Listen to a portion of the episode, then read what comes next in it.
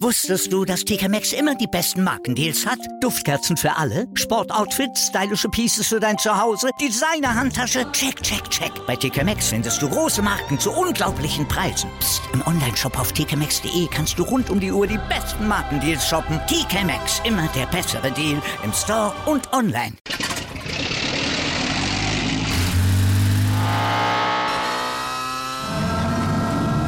Von 0 auf 100. Aral feiert 100 Jahre mit über 100.000 Gewinnen. Zum Beispiel ein Jahr frei tanken. Jetzt ein Dankeschön, rubbellos zu jedem Einkauf. Alle Infos auf aral.de. Aral, alles super. Anwurf. Der Handball-Talk auf meinsportpodcast.de. Hallo und herzlich willkommen zu einer neuen Ausgabe von Anwurf, eurem Handball-Talk auf meinsportpodcast.de. Ja, wir kommen in der ersten Ausgabe des Jahres äh, 2021, wollen wir uns mit der Handball-WM beschäftigen, denn die Handball-WM, sie findet statt ab Mittwoch in Ägypten. Dort geht es darum, wer dann Weltmeister wird in einer Phase, wo es jetzt vielleicht nicht unbedingt äh, super ist mit Corona-Pandemie, aber die finden statt. 32 Nationen kämpfen um den Weltmeistertitel. Mein Name ist Sebastian Mühlenhoff und da muss natürlich vorausgucken mit meinen Kollegen und einfach mal schauen, wie sieht das aus und wie immer, ihr kennt ihn schon, mit dabei ist die liebe Tim Deppen. Hallo Tim. Hallo Sebastian. Ja, Tim, ähm, ich habe schon gesagt, 32 Nationen zum, zum ersten Mal. Ähm, ist natürlich schön für den Handball, dass man sich da sagt, okay, wir möchten diese Aufdeckung machen in der Corona-Pandemie damit zum ersten Mal natürlich anfangen, ist natürlich ja ziemlich blöd. Ja, das Timing hätte besser sein können, da gebe ich dir auf jeden Fall recht. Aber ähm, ja, ich, kann's, ich kann natürlich auch verstehen, warum der äh, Weltverband gesagt hat, nein, wir wollen jetzt nicht irgendwie acht Teams, die sich größtenteils sportlich für dieses Turnier qualifiziert haben, äh, jetzt irgendwie nicht ausschließen. Ähm, ist dann natürlich auch die Frage, wen es treffen würde. Dann hätte man wahrscheinlich auch nochmal die Gruppen komplett neu machen müssen. Also ja, ich kann es schon verstehen. Ähm, man hat quasi alles, alle Hygienevorschriften und Hygienepläne und Konzepte auf diese 32 Teams jetzt ähm, ja festgelegt und geplant mit diesen 32 Teams. Von daher ja und ich finde dieses äh, das System gar nicht mal gar nicht mal so uninteressant und ja bin tatsächlich schon sehr gespannt auf dieses Turnier. Ja, da muss ich zugeben, da bin ich, bin ich auch sehr, sehr gespannt darauf, wie das, wie das Ganze ablaufen wird, ähm, wie es natürlich auch vonstatten gehen wird, denn ne, wir müssen natürlich sagen, mit Corona, das ist natürlich nicht ganz einfach. Die EM der Damen verlief ja weitestgehend Corona-frei, was ja schon mal relativ gut war. Ähm, Tim, natürlich trotzdem auf Gebetag-Modus, was ja positiv ist und ich denke, das, das freut, glaube ich, viele Fans, vor allem in Deutschland, dass nun sich doch die EF dazu durchgerungen hat, keine Fans zuzulassen, dass es wirklich dann also quasi eine komplette Bubble-Lösung geben wird. Ähm, ja, ich glaube, ich hatte es schon mal erwähnt, für mich eigentlich die einfach sinnvollste Aufgabe und ähm, man merkt, glaube ich, auch, dass die Spieler auch mehr wahrgenommen wurden, weil es ja vorher einen offenen Brief von mehreren Kapitänen gab, die gesagt haben, äh, bitte EF, macht's ohne, weil das ist einfach in der Phase wichtiger. Ja, das ist äh, die einzig richtige Entscheidung, die einzig sinnvolle Entscheidung. Ähm, ja, in dem Fall besser spät als nie. Ähm, also wenn man sich überlegt, so 20 Prozent Auslastung in, in diesen Hallen wäre jetzt auch nicht ohne gewesen. Ähm, von daher kann ich da ja auch auf jeden Fall den Unmut der Spieler verstehen. Ähm, ich bin tatsächlich überrascht, dass dieser offene Brief ähm, dazu geführt hat, dass äh, der Verband eingelenkt hat und das könnte sich natürlich auch auf die kommenden Jahre, auf vielleicht andere strittige Themen vielleicht auch auf die, das Thema Belastung, was natürlich weiterhin vorhanden sein wird in der Zukunft, äh, ja, vielleicht äh, positiv auswirken für die Spieler. Und ja, da kann man auf jeden Fall gespannt sein. Ist auf jeden Fall ja ein guter Schritt äh, in dieser Beziehung zwischen Verband und Spielern, dass man da auf die Bedenken hört. Und ja, wie gesagt, das ist die einzig richtige Entscheidung in dieser Zeit.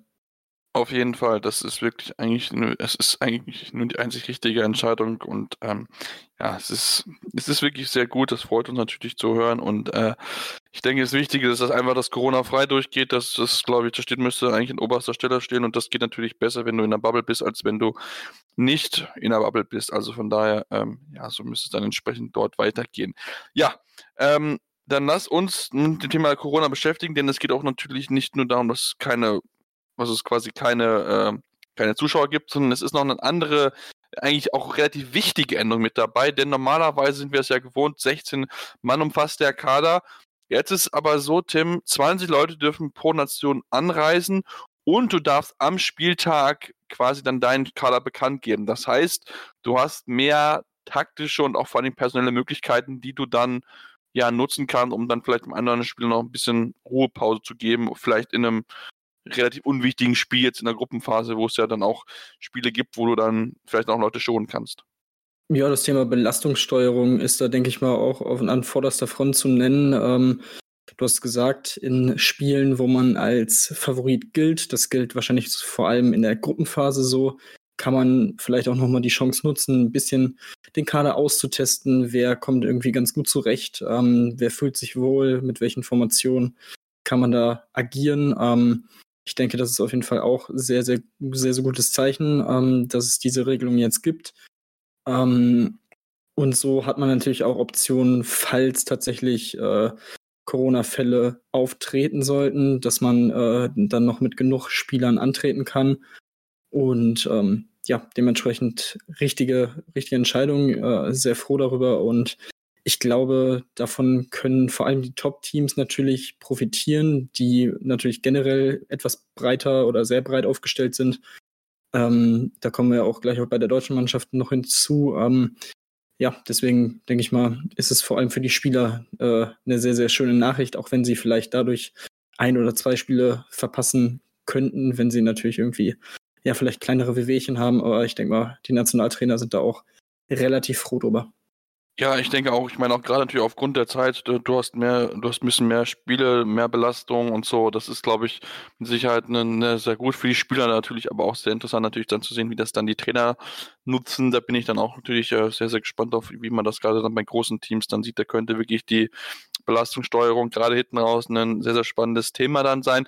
Ähm, lass uns, du hast schon kurz erwähnt, mit dem deutschen Team anf äh, anfangen. Steht ja jetzt nicht unbedingt unter dem besten Stern, denn äh, wir hatten es schon ein bisschen anklingen lassen und auch der eine oder andere, der sich mit Handball verfolgt, weiß es, dass viele Spieler nicht mit dabei sind. Finn Lemke, Henrik Pekler, Patrick Wienscheck, Tim Sutor, Fabian Wiede, Franz Semper, Steffen Weiner und Yannick Kohlbacher viele, viele Ausfälle des im deutschen Teams, gerade auch von also von wichtigen Spielern ja auch. Also die ersten drei kommen Rechtsspieler, die Top 3 Kreisläufer, der Innenblock, der sich komplett neu finden muss. Also von den Voraussetzungen her, Tim, ist es wirklich eine, eine Mannschaft, die ja sich schon ein bisschen neu finden muss, weil einfach so viele wichtige Leute fehlen.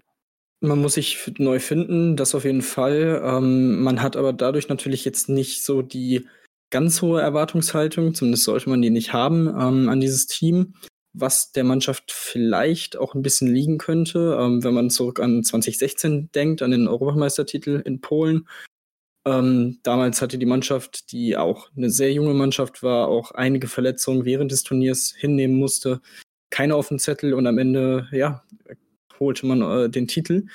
Ähm, ob es soweit geht, wage ich jetzt erstmal zu bezweifeln. Ähm, wie gesagt, ich denke, da sollte man die Erwartung ein wenig bremsen äh, und dämpfen, aber ich denke mal, man hat nichtsdestotrotz aufgrund der Breite, die wir als Handballland haben, ähm, wirklich trotzdem Schlag, eine schlagfertige Truppe äh, in Ägypten. Ähm, ich finde, man hat auch im Vergleich zum ersten Spiel gegen Österreich jetzt im zweiten Spiel schon eine gewisse Steigerung gesehen. Ähm, generell fand ich beide Auftritte sehr, sehr äh, vielversprechend und ähm, von daher, ja, denke ich mal, wird es auf jeden Fall kein Debakel geben. Aber ich denke nicht, dass es für die ganz äh, vorderen Top-Platzierungen reichen wird.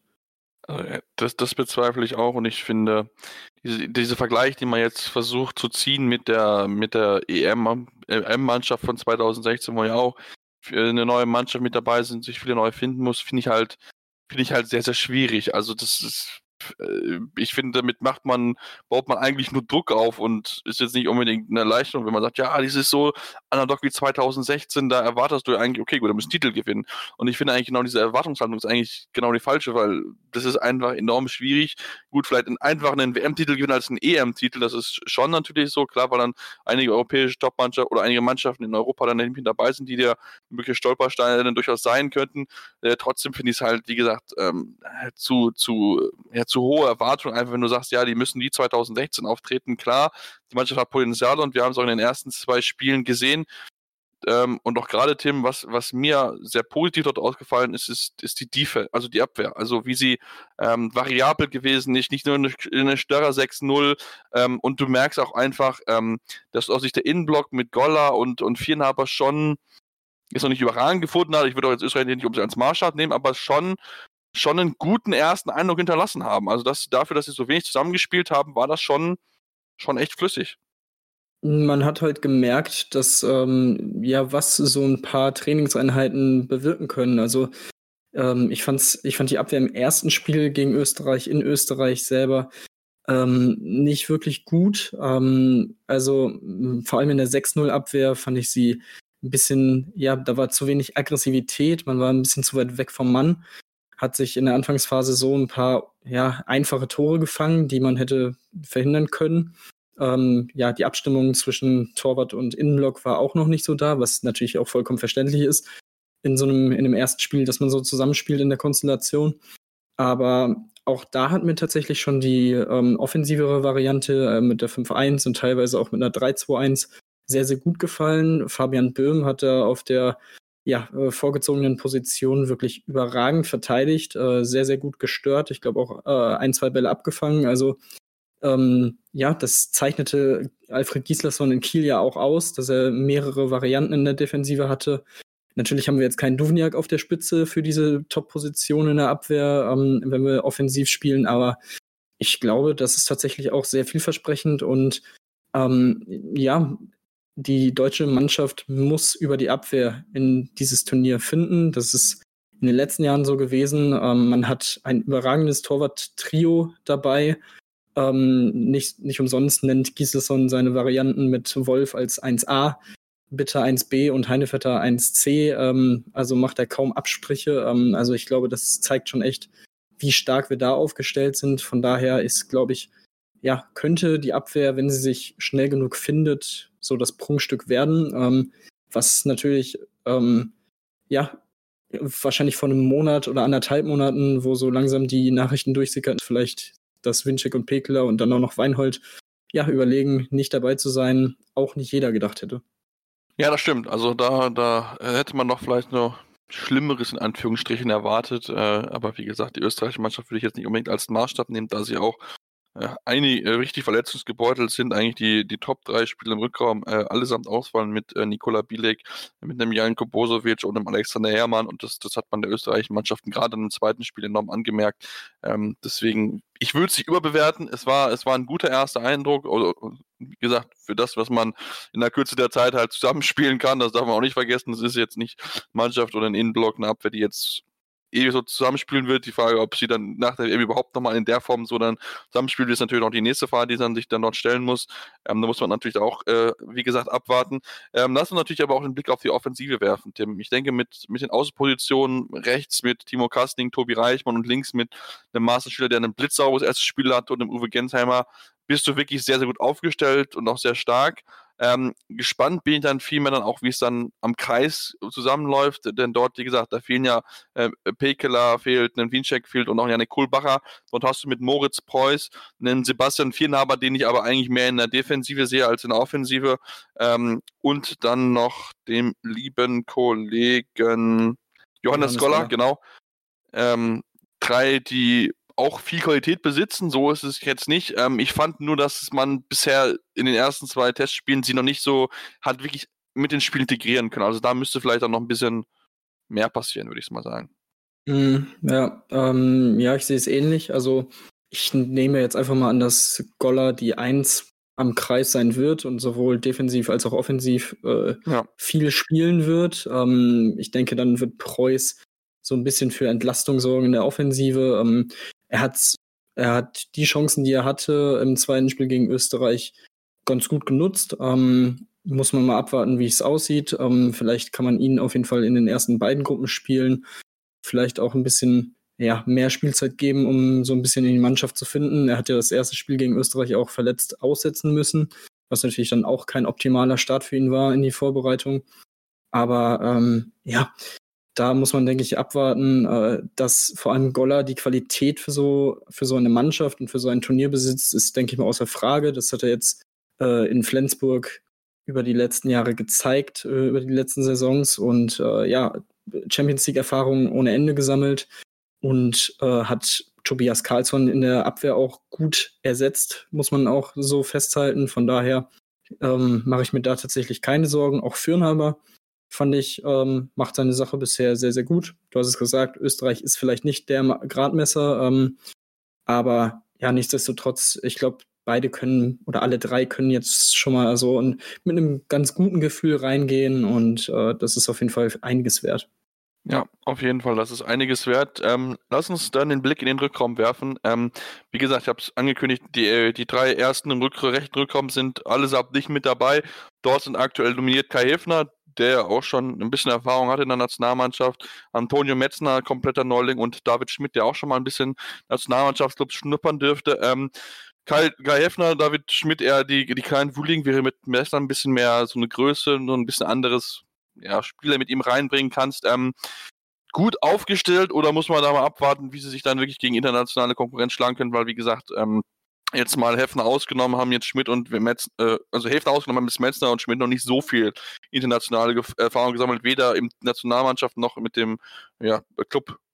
Hm, das ist auf jeden Fall richtig. Ähm, aber also ich finde, ähm, ja, David Schmidt, ähm, eine solide Option, aber ich glaube ehrlich gesagt eher, dass ja, Hefner die klare Nummer eins ist. Aber ja. was natürlich sehr interessant ist, dass Metzner noch ein neues, ähm, ja, neues taktisches Mittel einfach in diesen Rückraum bringt. Ähm, er hat im Spiel gegen Österreich im zweiten Spiel gezeigt, wo er ran durfte, hat direkt in seinem ersten Länderspiel fünf Tore gemacht, hat ähm, ist nicht nur ähm, oder hat nicht nur seine Größe von 2,6 Meter sechs ausgenutzt und einfach aus 10, 12 Metern äh, das Ding reingewämmert, sondern ähm, ähnlich äh, wie ein Häfner ist er dann auch in die Abwehr reingegangen, was ich sehr, sehr interessant fand.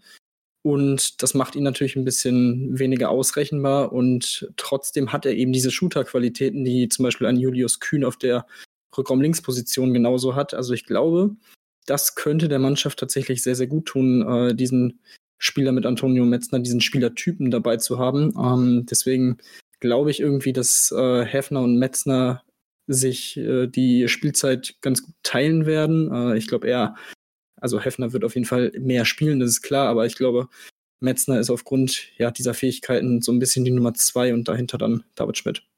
Mhm. Wobei vielleicht auch David Schmidt vielleicht eine, eine mögliche Option wäre für die Abwehr, weil der wirklich einen sehr cleverer, ja. clever Abwehrspieler ist. Also da, da sollte man ihn auf jeden Fall nicht außer Acht lassen. Aber wie gesagt, Metzner mit seiner Größe von 2,6 Meter sechs ist er halt ein, ein bisschen anderer als die beiden äh, kleineren äh, Hefner und Schmidt. Deswegen bin ich mal sehr, sehr gespannt. Ähm, und ja, Shooter muss man natürlich auch in, entsprechend in, in Position bringen. Da hast du jetzt mit Philipp Weber einen erfahrenen Mann mit dabei und ja, zwei sehr junge mit Juri Knorr und Marian Michalczyk. Ähm, die, die dort mit dabei sind müssen. Michalczyk kommt jetzt auch erst von der letzten verrückt. Juri Knorr hat ja, für seine ersten ein, zwei Spiele gar noch ganz gut gemacht, aber ähm, da, das ist für mich so aktuell so ein bisschen die größte Fragezeichen in der deutschen Mannschaft, denn Philipp Weber, wir wissen, er kann es, wenn er es, wenn er es wirklich will und wenn er, wenn er gutes Gefühl hat, aber seine, seine Form ist halt, oder seine Leistung ist halt so schwankend, dass dann halt vielleicht schon früh die jungen Leute ran müssen und das könnte dann vielleicht gerade in, in wichtigen Spielen dann, dann zum Problem werden, Tim dass die, ja gut, dass die Rückraum-Mitte-Position immer ein Problem ist, äh, seit eigentlich ja gefühlt so. Markus Bock, das müssen wir ja, ehrlich sein. Ja, ja, hatte ich jetzt auch ehrlich gesagt direkt dran gedacht. Also so 2007 das Duo mit Bauer und Kraus, das war schon so gefühlt das letzte Mal, dass es so wirklich Top, Top, Top-Niveau war. Ähm, jetzt hat man, also Juri Knorr gehört die Zukunft. Ähm, ich traue ihm auch zu, in Fußstapfen durchaus treten zu. Glaube ich, dass er auch nicht unbedingt die Last auf die Schultern gelegt bekommen wird, weil er halt auch ähm, vor relativ innerhalb kurzer Ze kürzester Zeit ähm, überstehen wird. Ähm, ähm von daher glaube ich schon, dass Weber auf jeden Fall auch, glaube ich, ganz gut erkennen können jetzt in den ersten beiden Spielen in diesem Jahr. Und ja, er muss konstant seine Leistung abliefern. Ähm, er ist torgefährlich, er kann auch mal äh, ins 1 gegen 1 gehen, aber hat auch das Auge. Also die Spielanlage ist definitiv da. Er muss es halt nur abrufen. Da bin ich mir auch nicht so sicher, ob das wirklich in jedem Spiel konstant so der Fall sein wird. Ähm, Michalzik, ja, ist ähnlich. Ähm, hat natürlich jetzt durch seinen, äh, seine Augenverletzung ein bisschen Rückstand. Aber auch bei ihm, er hat, er ist fast zwei Meter groß. Auch das ist natürlich für einen Mittelmann äh, sehr interessant, äh, das mit reinzubringen. Er hat auch das Auge ähm, und von daher es ist, denke ich mal, alles in allem solide besetzt. Alle drei haben so, geben dem Bundestrainer eine gewisse Option. Ähm, ja, konstant, Konstanz ist, glaube ich, äh, so das Thema auf der Position. Die muss halt irgendwie da sein. Ja, das ist, das ist mit sicher bei der ganzen Mannschaft ein Thema, aber vor allen Dingen auch im Rückraum. Ähm, kommen wir noch zu zu der Königsposition, wie er sie genannt wird, Rückraum links mit Paul Drucks, äh, Fabian Böhm, Julius Kühn und nicht Christian Dissinger, der eigentlich nominiert geworden ist, denn heute am Montag, äh, wo wir aufnehmen, ist uns die Information bekommen, dass Lukas Stutz nominiert würde für Christian Dissinger. Liegt wohl auch wahrscheinlich daran, dass Christian Dissinger einfach in den letzten Monat fast kaum Spielpraxis bekommen hat und deswegen wahrscheinlich ähm, körperlich nicht fit ist, weil es, wie gesagt, in Nordmazedonien, ähm, glaube ich, der Spielbetrieb so eingestellt wurde, wenn, ich nicht falsch informiert bin und deswegen hat er einfach nicht, ja, wahrscheinlich diese Robustheit gehabt, würde ich mal sagen, auch wenn es natürlich sehr überraschend ist, jetzt nach den beiden Testspielen dieses, dieses, diesen Wechsel vorzugehen. Deswegen gehen wir mal davon aus, dass Stutzke nur als Reservemann eingeplant wird für den Fall der Fälle. Ähm, ansonsten, ja, Drucks, Böhm und Kühn sind alle gefordert. Ich denke, gerade Paul Drucks ähm, die Erwartungen an ihn sind seit, seit Jahren hoch. Ähm, ich, Bob Panning hat ihn mal mit Nikola Batic verglichen. Ähm, ja, ist jetzt kann er zeigen, sage ich mal so, Tim. Ja, ja. Ich wäre äh, super happy, wenn das zeigt, aber ich glaube irgendwie nicht dran. Also ich, für mich ist Kühn ganz klar Nummer eins aufgrund seiner Shooter-Qualitäten. Wenn er in Position gebracht wird, dann hat er den Wurf, um auch aus der zweiten Reihe ähm, ja, zu treffen und äh, durchaus auch seine Qualitäten, wenn er abbricht und ins 1-1 geht. Ähm, Fabian Böhm ähm, ist eine ja, sehr solide, ein sehr solider Ersatz dahinter ähm, in der Offensive. Für mich aber eher der wichtigere Part, dass er in der, Off äh, in der Defensive ähm, gut abliefert, wie er es auch, wie gesagt, in den letzten beiden Spielen schon durchaus getan hat, vor allem auf der Position auf der Spitze in der Abwehr. Ich denke, da wird er dann auch vor allem eingeplant werden. Und ja, Paul Drucks, wie gesagt, also es wäre ihm auf jeden Fall zu wünschen, dass er wirklich ein gutes, ein sehr gutes Turnier spielt. Ich bin gespannt. Ich habe so, also mir ist er nicht wirklich aufgefallen jetzt in den beiden Spielen gegen Österreich. Ich weiß jetzt auch ehrlich gesagt nicht, wie viele, wie viele Minuten er bekommen hat, aber also gefühlt war das jetzt nichts Großartiges, ähm, was ich da gesehen habe. Aber naja gut, mal abwarten. Äh, auch bei ihm gilt, die Anlagen hat er. Äh, er ist ohne Frage talentiert, nur mittlerweile auch mit 25 ähm, sollte man oder hatte man eigentlich von ihm erhofft und erwartet, dass er schon wirklich ein Leistungsträger, ein konstanter Stammspieler ist in der Nationalmannschaft.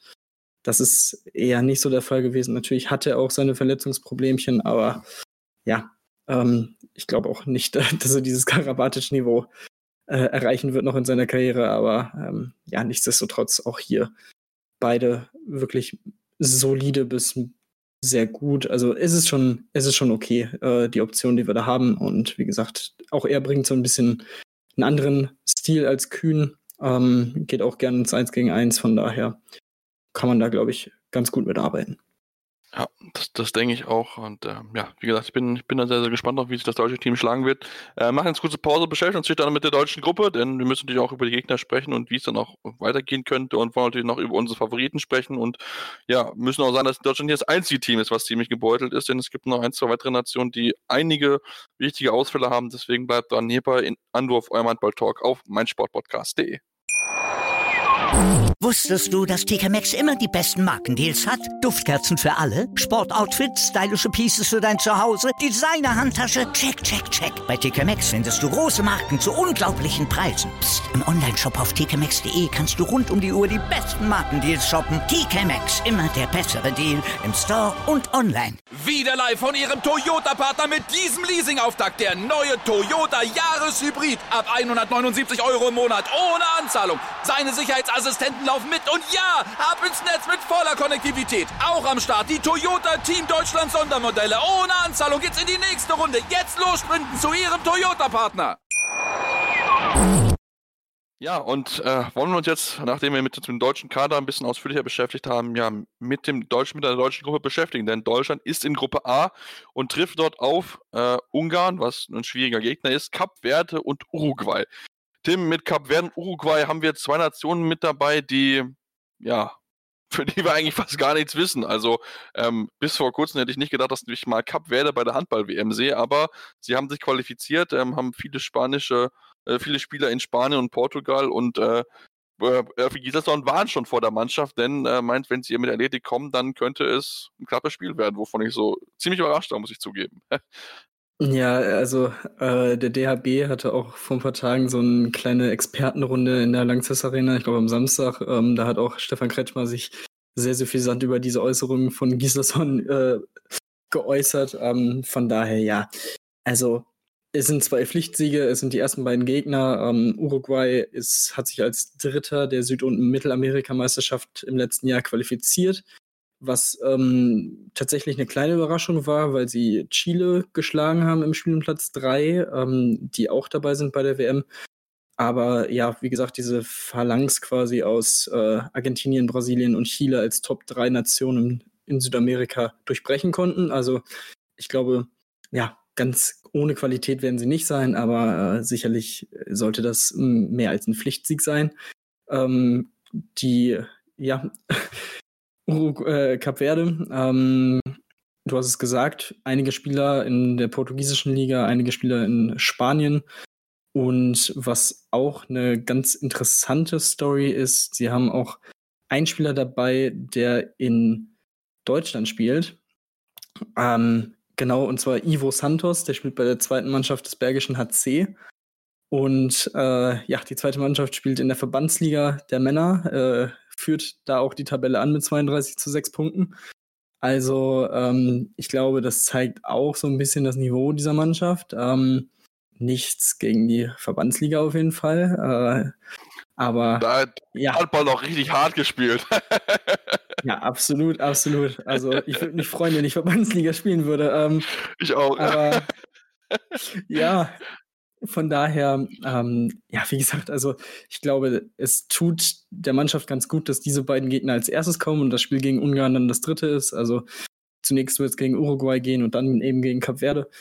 Auch da hat Gislason dann, denke ich mal, noch ganz gute Möglichkeiten, den Kader ein bisschen zu testen, äh, einzuspielen. Und äh, ja, wie gesagt, das Augenmerk liegt dann auf dem Showdown am letzten Spieltag gegen Ungarn. Und das wird äh, keine ganz so leichte Aufgabe, glaube ich. Übrigens noch kurzer Nachtrag zu Ivo Santos. Ähm, er ist der größte Spieler als Kreisläufer mit zwei Metern. Ansonsten, ja, fehlt den Spielern wirklich so ein bisschen an Größe. Also äh, da gibt es wenige Leute, die da wirklich über die 1,90 gehen, auch gerade im Rückraum. Also von daher ist es, äh, müssen sich deutsche Mannschaft einstellen, weil das ist ein bisschen was anderes. Ist auch ähnlich natürlich ein bisschen auch bei Uruguay, die jetzt auch nicht über überragende Größen funktionieren. Deswegen bin ich da sehr gespannt, wie sie gegen ja, die deutsche Mannschaft dann gegen kleine, wuseligere Mannschaften dann treffen und dann, ja, mit Ungarn, wie gesagt, das schwerste Spiel am Ende in der Gruppenphase, dann geht es dann wirklich schon um, die Hauptgruppe und ja, man muss auch sagen, die Ungarn haben sich ja jetzt bei der EM im letzten Jahr so ein bisschen als Favoritenschreck äh, ja, hervorgetan. Also da muss die deutsche Mannschaft dann wirklich auf, dem Hut, auf der Hut sein, um dann nicht ja, schon vielleicht Punkte zu verlieren, die die dann im Nachhinein wehtun könnten, denn die Hauptrunde hat es ja jetzt auch ein bisschen in sich. Definitiv. Ähm, wie gesagt, die ungarische Mannschaft äh, darf man nicht unterschätzen. Man hat natürlich mit einem Roland Mickler im Tor auch einen wirklich sehr, sehr, sehr, sehr guten Torwart. Mate Lekai auf der Mitte, wirklich ein überragender Spielmacher, ähm, der auch mit, ja, mit Weschbrem auch durchaus schon einige sehr gute Spiele gezeigt hat. Ähm, ansonsten, ja, es wird auf jeden Fall unangenehm. Ähm, deswegen, wie gesagt, bin ich ganz froh, dass sie nicht irgendwie als erstes, als erster Gegner direkt äh, auf die deutsche Mannschaft treffen, weil dann würde sich wahrscheinlich das äh, neu formierte Team nochmal ein bisschen schwerer tun ähm, gegen diese Mannschaft. Aber ja, auch da muss man sagen, äh, wenn man weiterkommen will und wenn man auch die Hauptrundengruppe überstehen will, muss man Ungarn schlagen, das ist ganz klar. Und ich denke, das sollte dann auch das Ziel sein der deutschen Mannschaft. Ja, auf jeden Fall. Ähm, ich, äh, Axel Krumm hat ja ganz klar gesagt, wir wollen in die K.O.-Runde kommen. Ähm, und ja, dann lassen wir uns dann vielleicht auch schon auf die Parallelgruppe gucken, denn wie gesagt, es gibt Hauptrundensystem. Ähm, das heißt, die ersten drei der Gruppe kommen weiter und treffen dann auf die ja, ersten drei der entsprechenden Gruppe B. In dem Fall Gruppe B besetzt sich zusammen aus Spanien, Tunesien, Polen und Brasilien. Ähm, während ich, ich würde Polen dort fast als Außenseiter zählen, Tim. Ähm, ich denke, Polen und Tunesien werden es wahrscheinlich an sich ausmachen, wer am Ende in die Hauptrunde auskommt. Und Spanien und Brasilien sind zwei Mannschaften. Ähm, gut, wir kennen die Brasilianer von der WM 2019, das war, war ein Kampf. Ähm, und Spanien natürlich als amtierender Europameister darf es auf keinen Fall vielleicht die Schulter nehmen. Genau, ja, sehe ich, sehe ich genauso. Ähm, Spanien für mich auch der Favorit in der Gruppe, auch wirklich, äh, ja, auch wieder im erweiterten Favoritenkreis wie die letzten Jahre auch mit diesem unfassbaren Torwart-Duo mit Perez de Vargas und Corrales äh, kann man schon mal ganz gut in ein Turnier gehen. Äh, dazu, also wer da alles in dem Kader steht, da kannst du echt nur mit der Zunge schnalzen. Äh, also ein Alex Duschebaev natürlich, ähm, Raul Entre Rios mit seinen 39 Jahren ist auch noch mal dabei, weil er noch mal ein Jahr ranhängt aufgrund äh, der verschobenen Olympischen Spiele. Ähm, Ferran Solé auf rechts außen, Aitor Arinho auf links außen. Natürlich aus der Bundesliga noch Gedeon Guardiola am Kreis, ähm, um nur mal ein paar zu nennen. Also ich glaube, das sieht man schon. Ja, gefühlt auf jeder Position ist dieser Kader wirklich doppelt, mindestens doppelt gut besetzt. Und ich glaube, das wird ganz, ganz schwer, diese Mannschaft zu schlagen ähm, in der Hauptrundengruppe. Aber ja, dann Brasilien, äh, du hast es gesagt, bei der WM 2019 wirklich sehr, sehr gut aufgetreten. Haben mittlerweile auch einige Spieler bei Top-Teams beim FC Barcelona mit Thiagos äh, Petrus, äh, der als einer der besten Defensivspieler gilt auf der Welt. Und auch ein Haniel Langaro vom FC Barcelona, auf die sollte man auf jeden Fall achten. Ähm, natürlich der Mann mit dem besten Namen auf rechts außen, Rudolf Hackbart. Äh, freut mich auch immer, ihn spielen zu sehen. Und äh, von daher darf man sie auf keinen Fall unterschätzen. Das, das stimmt auf jeden Fall. Aber auch hier, ja, ich denke mal, dieses Spiel gegen Brasilien wird dann auch äh, der ausschlaggebend, äh, ausschlaggebend sein im Kampf um das Viertelfinale. Aber auch hier würde ich noch sagen, dass sollte trotz allem machbar sein für die deutsche Mannschaft, auch wenn es natürlich unangenehm werden wird, das auf jeden Fall.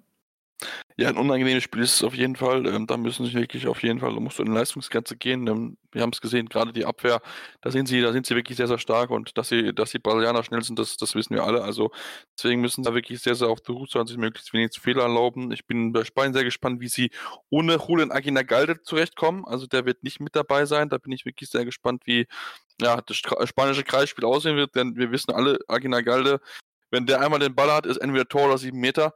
Ähm, deswegen äh, bin ich da sehr, sehr gespannt, wie das ja jetzt die, die Leute, die jetzt dort zur Verfügung stehen, mit einem Gideon Galeola, mit einem Adrian Figureas und einem Ruben Makan, ähm, die da aktuell im Kader stehen, wer das dann im Endeffekt dann ja, halbwegs auffangen kann, denn ein Akina Galde kann man einfach nicht so einfach ersetzen. Dafür ist er einfach von der, von der Klasse her wirklich, ja, wirklich so stark. Also das ist schon, schon wirklich äh, unglaublich. Wenn würdest du dann, dann in Platz 3 sehen in der Gruppe B ist es Tunesien dann wirklich oder äh, geben den Polen eine Chance, dass sie vielleicht da die Überraschung schaffen könnten. Ich glaube, der Fokus der Polen liegt äh, noch nicht auf dem Turnier. Ähm, sie sind ja Ausrichter zusammen mit Schweden der nächsten Weltmeisterschaft dann in zwei Jahren. Ähm, von daher glaube ich auch einfach, dass die tunesische Mannschaft da zu abgezockt ist, um da was zu holen aus polnischer Sicht. Ähm, aber ja, mal schauen. Die letzten Turniere haben durchaus mal mit Überraschungen aufgewartet. Von daher, aber ja, ich glaube eher an Tunesien als an Polen. Na, das, das, das glaube ich auch, wenn bei Tunesien äh, einige Topspieler fehlen, wie zum Beispiel Val Jalous, der, der nicht nominiert wurde, etwas überraschend. Ähm, da, was da genau los ist, das, das weiß irgendwie keiner. Da wurde wohl nichts auch irgendwie groß kommuniziert keine Ahnung, ob es da irgendwie interne Querelen gibt, aber äh, trotzdem, das Team benutzt Qualität und ich meine, es ist jetzt auch nicht so weit von Tunesien nach Ägypten, die werden motiviert sein, auch wenn sie natürlich nicht vor, vor Fans spielen dürfen, da wäre mit Sicherheit äh, großer Rahmen gewesen, aber äh, trotzdem würde ich sie äh, schon, schon ein bisschen stärker einschätzen als die polnische Mannschaft. Dann lass uns weiter gucken. Deutschland würde dann ja in einer möglichen, möglichen Viertelfinale, ähm, zu dem sich ja, wenn ich mich richtig erinnere, die ersten zwei der Gruppe jeweils qualifizieren, genau. Genau, Würde genau. Es gibt vier, genau, es genau. gibt vier, vier Hauptrundengruppen und ja, jeweils die beiden Top-Teams qualifizieren sich. Also es ist schon genau. äh, ziemlich hart in der Hauptrunde dann weiterzukommen. Deswegen gilt auch da wirklich, äh, oder das zeigt, wie wichtig diese Spiele jetzt gegen Ungarn und Brasilien dann sein werden. Wenn man davon eins verliert, kann es auch ganz schnell schon vorbei sein. Ja, das stimmt. Äh, dann kann es wirklich ganz, ganz schnell vorbei sein. Ähm, zumal aber, wenn wir uns damit schon mit einem Viertelfinale beschäftigen wollen würde, was ja das erklärte Ziel von Axel Krummer ist, ja, dann würde es in, gegen die Hauptrunde, aus die sich dann aus Gruppe E und Gruppe F zusammensetzt. Und wenn wir uns mal Gruppen Gruppe F, Algerien, Portugal, Marokko, Island, würde man sagen, okay, gut, das geht noch. Wenn ich in Gruppe E gucke mit Frankreich, Norwegen, Österreich, USA, ähm, dann warten da mit äh, Nor äh, Norwegen und Frankreich zwei starke Handballnationen, wobei wir sagen müssen, Tim, Frankreich letztes Jahr bei der EM äh, in der Vorrunde ausgeschieden, jetzt in der EM-Qualifikation gegen Serbien echt schwach gespielt. Ähm, könnte vielleicht doch machbarer sein, als man vielleicht zu äh, äh, denken könnte. Ja, ähm, ja, ich, also ich verstehe Frankreich irgendwie nicht so. Also das, was da irgendwie im Moment los ist, also von den Namen her müsste das Team deutlich besser spielen, als sie im Moment spielen, aber ich weiß es nicht. Vielleicht kommt man da irgendwie noch nicht so ganz mit, äh, mit dem Trainer klar. Aber ähm, natürlich, es ist ein Turnier. Frankreich darf man eigentlich nicht äh, von vornherein irgendwie abschreiben. Ich bin sehr gespannt direkt auf das erste Spiel der Franzosen, das gegen Norwegen äh, sein wird. Ähm, ich glaube, da wird man dann schon relativ schnell sehen, ob sie zum Favoritenkreis gehören oder nicht. Ich glaube es im Moment eher nicht. Und ich glaube auch nicht, dass die Franzosen ins Viertelfinale kommen. Ähm, ich glaube nämlich, das werden die Norweger und die Portugiesen machen. Portugal sehr interessant. Ähm, natürlich äh, lange Langzeithörer wissen das, äh, eine sehr beliebte Mannschaft bei uns beiden. Ähm, in den ja. letzten Jahren natürlich äh, wirklich, ja, eine sehr gute Entwicklung genommen und ich denke, auch dieses Jahr wird man mit ihnen rechnen dürfen. Die Spieler ja, zeigen Woche für Woche in der Champions League auch ihre Leistungen. Ähm, von daher, jetzt haben sie gegen Island äh, ein Spiel in der EM-Quali gewonnen, eins relativ deutlich in der zweiten Halbzeit verloren, weil sie da zu sehr auf ihrer ja eigentlichen Paradedisziplin, dem 7 gegen 6, äh, gebaut haben und dran festgehalten haben, obwohl es wirklich nicht funktioniert hat. Dementsprechend deutlich war dann noch die Niederlage. Deswegen ist es natürlich sehr interessant, wenn sie jetzt zum dritten Mal innerhalb von kürzester Zeit aufeinandertreffen im ersten Spiel direkt ähm, am 14. Januar. Das wird schon ein sehr, sehr schöner Fight auf jeden Fall. Aber ich glaube, sie werden sich auf jeden Fall wieder fangen und ich glaube, das 7 gegen 6 wird dann auch wieder besser funktionieren. Deswegen ja, ähm, sehe ich sie tatsächlich deswegen auch bisher vor Frankreich, vor allem, weil sie halt auch in den letzten Jahren bewiesen haben, dass sie, dass ihnen Frankreich irgendwie liegt. Also ich ja. glaube, das wird sich auch dieses Jahr fortsetzen und von daher werden da Norwegen und Portugal aus meiner Sicht die beiden Hauptrundenplätze sich sichern fürs Viertelfinale. Boah, da, mhm. da haut Tim direkt mal einen raus, würde ich sagen. Also Leute, merkt euch, wenn ihr, wenn ihr tippen wollt, jetzt noch ganz schnell, Portugal und Norwegen sind die Tipps von Tim. Ähm, ich würde da vielleicht sogar, ich aktuell tendiere sogar dazu, so ein bisschen mitzugeben, ähm, muss ich, muss ich ganz ehrlich zugeben. Ähm, weil die Franzosen irgendwie, ich keine Ahnung, was mit denen los ist, die wirkten irgendwie so unmotiviert, das ist irgendwie ein bisschen schwierig. Die sind wahrscheinlich so ein bisschen gerade im Umbruch. Ich meine, auch, auch wenn du Paris angeguckt hast, wo sie auch nicht richtig mithalten konnten ne, beim Champions League Final vor. Also das ist, das irgendwie läuft noch nicht so ganz rund gerade irgendwie beim französischen Handball. Ich meine, da sind immer noch genug talentierte Leute drin, die äh, immer noch ein Spiel äh, gewinnen können gegen jede Mannschaft auf der Welt. So ist es jetzt nicht, aber irgendwie ja, keine Ahnung. Man glaube ich kann es nicht ganz erklären, was da aktuell so ein bisschen irgendwie das Problemfeld äh, ist. Vielleicht sind die schon zu satt oder zu sehr von sich überzeugt, keine Ahnung. Irgendwie läuft es da gerade nicht so richtig rund. Ähm, Tim, lass uns dann vielleicht noch weitere Möglichkeiten, die hat natürlich äh, gucken, um, um ja, die den Titel gewinnen können. Denn ne, Norwegen ist mit Sicherheit eine Nation, die vorne zu nennen ist. Wie die Spanier hatten wir auch schon gesprochen. Ähm, und natürlich dürfen die außer Acht lassen, den natürlich echt amtierenden Weltmeister mit Dänemark. Ähm, zwar auch 2020 bei der EM in der Vorrunde ausgeschieden, aber ich denke nicht, dass denen das noch dieses Jahr nochmal passieren wird. Die sind so heiß und wollen beweisen, dass das nur ein Ausrutscher war und natürlich am besten ihren Titel verteidigen. Ja, das kann ich mir auch nicht vorstellen, dass sie zwei Turniere hintereinander nicht gut spielen. Ich glaube, da wird Nikola Jakobsen schon äh, die richtigen Ansprachen finden. Äh, und ja, wenn es doch nicht funktioniert, dann freue ich mich auf jeden Fall, ihn an der Seitenlinie zu beobachten. Ich glaube, dann wird es auf jeden Fall wieder ordentlich brodeln. Ähm, oh ja. Aber also die Gruppe spricht natürlich für sie. Also Argentinien, Bahrain und äh, Demokratische Republik Kongo, das ist alles kein Gradmesser für die, für die Dänen. Äh, ähnlich sieht es bei Kroatien aus. Also Katar ist nicht mehr das Katar von vor fünf Jahren oder vor, vor sechs Jahren. Haben auch äh, ein paar wichtige Spieler nicht dabei. Äh, und dann Angola und Japan. Also die Gruppenphasen werden sie auf jeden Fall ohne Probleme überstehen. Und Ja, dann äh, wird es auf jeden Fall interessant. Auch die Hauptrunde werden sie dementsprechend aus meiner Sicht dann unter sich ausmachen. Wer, wer dann den ersten Platz sich sichert im direkten Duell, da ja, weiß ich es noch nicht so ganz. Ich glaube, bei Kroatien hängt da viel von Duvniak ab, wie überspielt er jetzt auch nach dem Dezember und nach dem Final Four Turnier ist. Wenn er seine Topleistung bringen kann, haben sie da auf jeden Fall eine Chance. Ähm, und dann würde man ja auf ja, die Gruppen G und H treffen. Und äh, da haben wir uns gerade auch schon ein bisschen darüber unterhalten. Die beiden Gruppen sind jetzt nicht gerade die Creme de la Creme, sag ich mal. Ja, das stimmt. Creme de la Creme sind sie auf, auf definitiv nicht, denn wenn wir uns mal angucken, wer in Gruppe G ist, Tschechien, Chile, Ägypten, Schweden, Gruppe H, Slowenien, Südkorea, Russland, Weißrussland. Ja, also gut, also da gibt es schon, Slowenien würde ich jetzt schon, gerade auch mit, mit, ähm, mit Lumi Walz als Trainer würde ich jetzt schon nicht außer Acht lassen, aber gerade die schwedische Mannschaft ähm, und auch die russische Mannschaft sind ziemlich gebeutelt, denn dort fallen richtig, richtig viele Spieler aus. Also ich habe es mal aufgeschrieben, wenn wir uns mal angucken, wer bei den Schweden alles ausfällt. Niklas Eckbert, Jesper Nielsen, Andreas Nilsson, Luca Nilsson, Simon Jepson, Mikkel Appelgren, Linus Arneson, Albin Lagergren. Also mal wirklich komplett eine richtige Achse von ganz wichtigen und auch erfahrenen Leuten. Neun Debutanten sind mit dabei, die spielen dürfen. Und auch in Russland ist es nicht anders. Ein Pavel Atman ist nicht mit dabei. Ein Timo Dipirov, ein Gleb Kalaresch, ein Oleg Rams, Dimitri Kovalev. Das sind alles Top-Leute, die auch nicht mit dabei sind. Also könnte äh, in der, in dieser, diesen zwei Gruppen könnte so viel passieren. Und, und zumal wir noch über Tschechien sprechen müssen, denn Tim, die können vielleicht gar nicht mit dabei sein, wenn es blöd läuft. Ja, es gab einige Corona-Fälle. Beide Trainer sind betroffen, einige Spieler sind betroffen. Ähm, da muss man jetzt noch abwarten, ob sie tatsächlich teilnehmen können. Falls sie noch irgendwie ausgeschlossen werden sollten, gäbe es das Nachrückerteam aus Nordmazedonien, ähm, die nämlich einen Platz hinter ihnen platziert waren bei der letzten Europameisterschaft.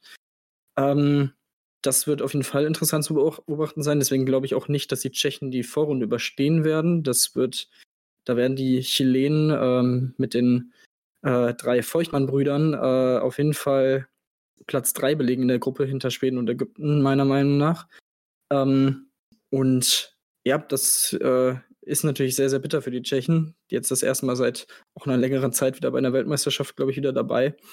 Und in der Gruppe H, ja, also ich sehe da auch Slowenien als klaren Favoriten. Äh, dahinter Boah, also vom Gefühl her würde ich schon eher Weißrussland vor Russland sehen. Südkorea kann ich nicht viel sagen, aber das, was man bei der letzten WM auch gesehen hat, war jetzt nicht so berauschend. Ähm, von daher, ja, glaube ich, dass es so, so aussehen wird.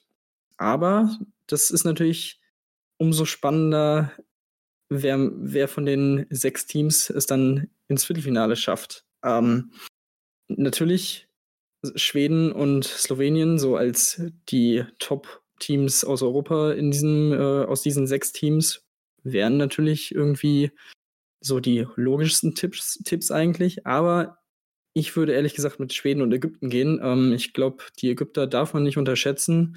Es ist teilweise schon eine sehr junge oder eine mit jungen Spielern gespickte Truppe auch die aber sehr erfolgreich waren in den letzten Jahren, ähm, Juniorenturniere auch gewonnen haben teilweise. Ich glaube, Bronze bei einer anderen Juniorenmeisterschaft auch gewonnen haben.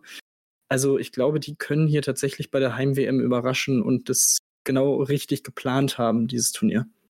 Ja, das, das kann natürlich schon sein. Also ich, ich muss ja sagen, Tim, ich, ich werde dich dazu zwingen, dass du mir deine, deine, deine acht Mannschaften für das Viertelfinale nennst. Ähm, ich fange mal, ich möchte aber mit meinen, glaube ich mal, glaube ich mal anfangen.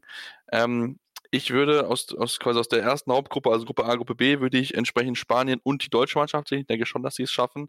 Ähm, dann wären dann deren Gegner für mich Norwegen und Frankreich. Ähm, dann würde ich Gruppe C, Gruppe D sehe ich Dänemark und Kroatien ziemlich klar eigentlich vorne. Also da gibt es eigentlich für mich keine Diskussion.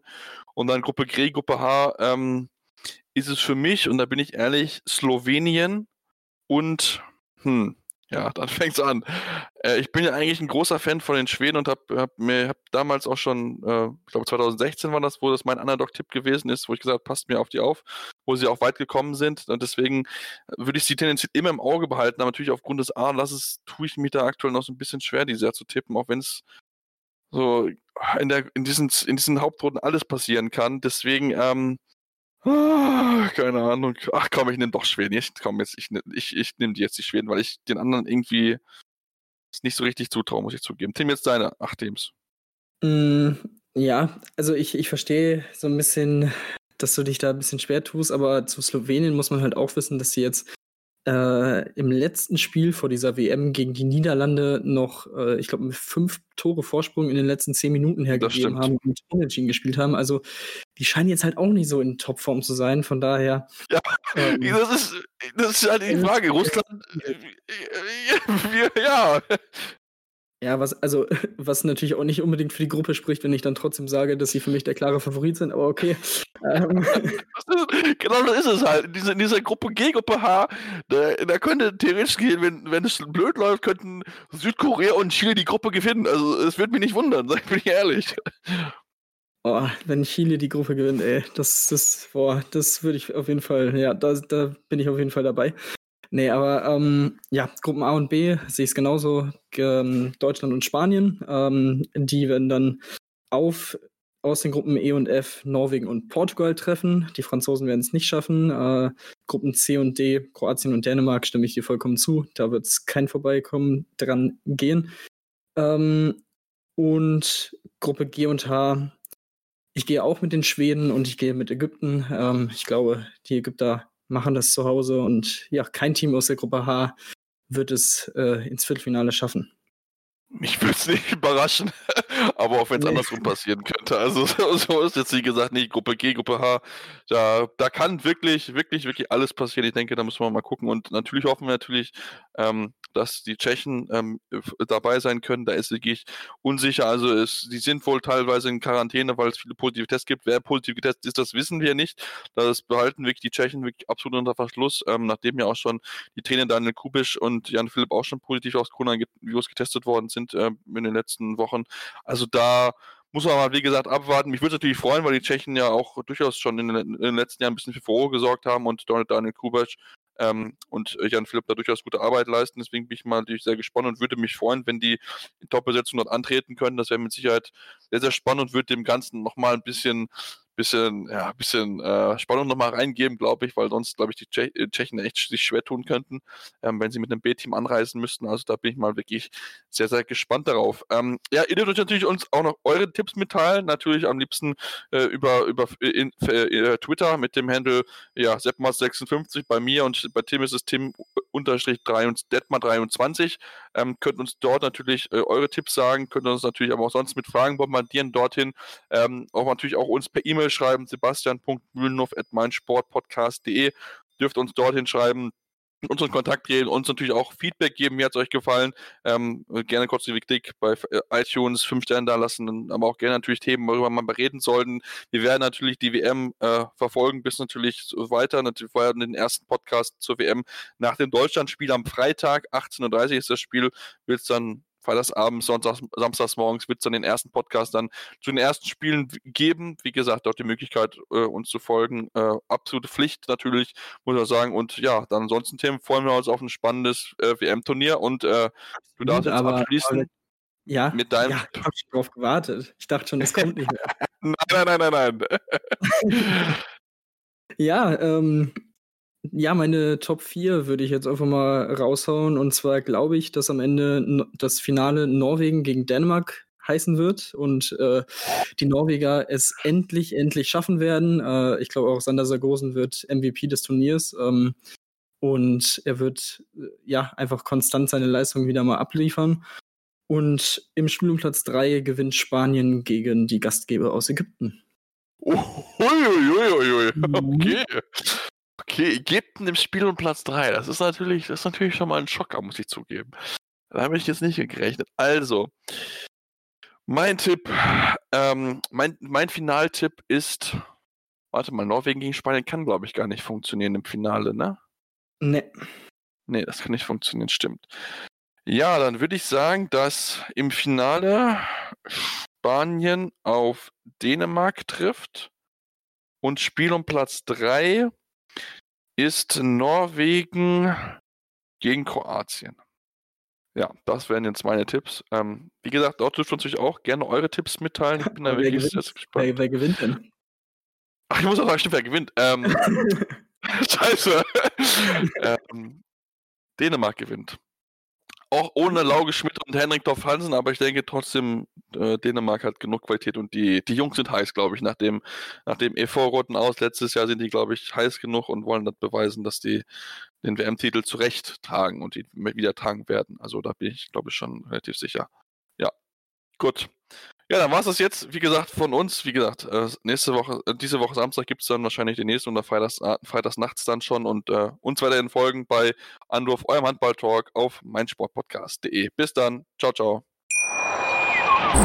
Wieder live von Ihrem Toyota-Partner mit diesem Leasing-Auftakt. Der neue Toyota Jahreshybrid. Ab 179 Euro im Monat. Ohne Anzahlung. Seine Sicherheitsassistenten laufen mit. Und ja, ab ins Netz mit voller Konnektivität. Auch am Start die Toyota Team Deutschland Sondermodelle. Ohne Anzahlung geht's in die nächste Runde. Jetzt los sprinten zu Ihrem Toyota-Partner.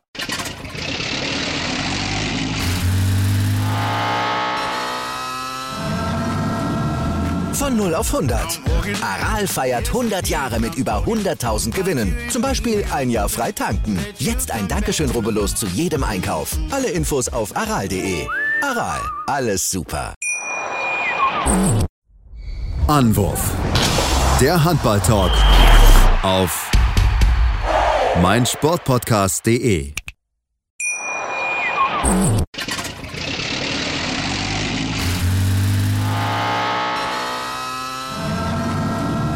Von 0 auf 100. Aral feiert 100 Jahre mit über 100.000 Gewinnen. Zum Beispiel ein Jahr frei tanken. Jetzt ein Dankeschön, rubbellos zu jedem Einkauf. Alle Infos auf aral.de. Aral, alles super. Ich habe mich natürlich schockverliebt, weil die war wirklich ganz, ganz klein. So begann die Mensch-Hund-Beziehung zwischen Christina und Tierschutzhund Frieda. Und wie es danach, nach dem ersten Moment der Verliebtheit, so weiterging und welche Klippen es danach zu umschiffen galt, das hört ihr in der neuen Ausgabe von Iswas Dog, dem Podcast für harmonische Mensch-Hund-Beziehungen. Iswas Dog? Mit Malte Asmus. Überall, wo es Podcasts gibt.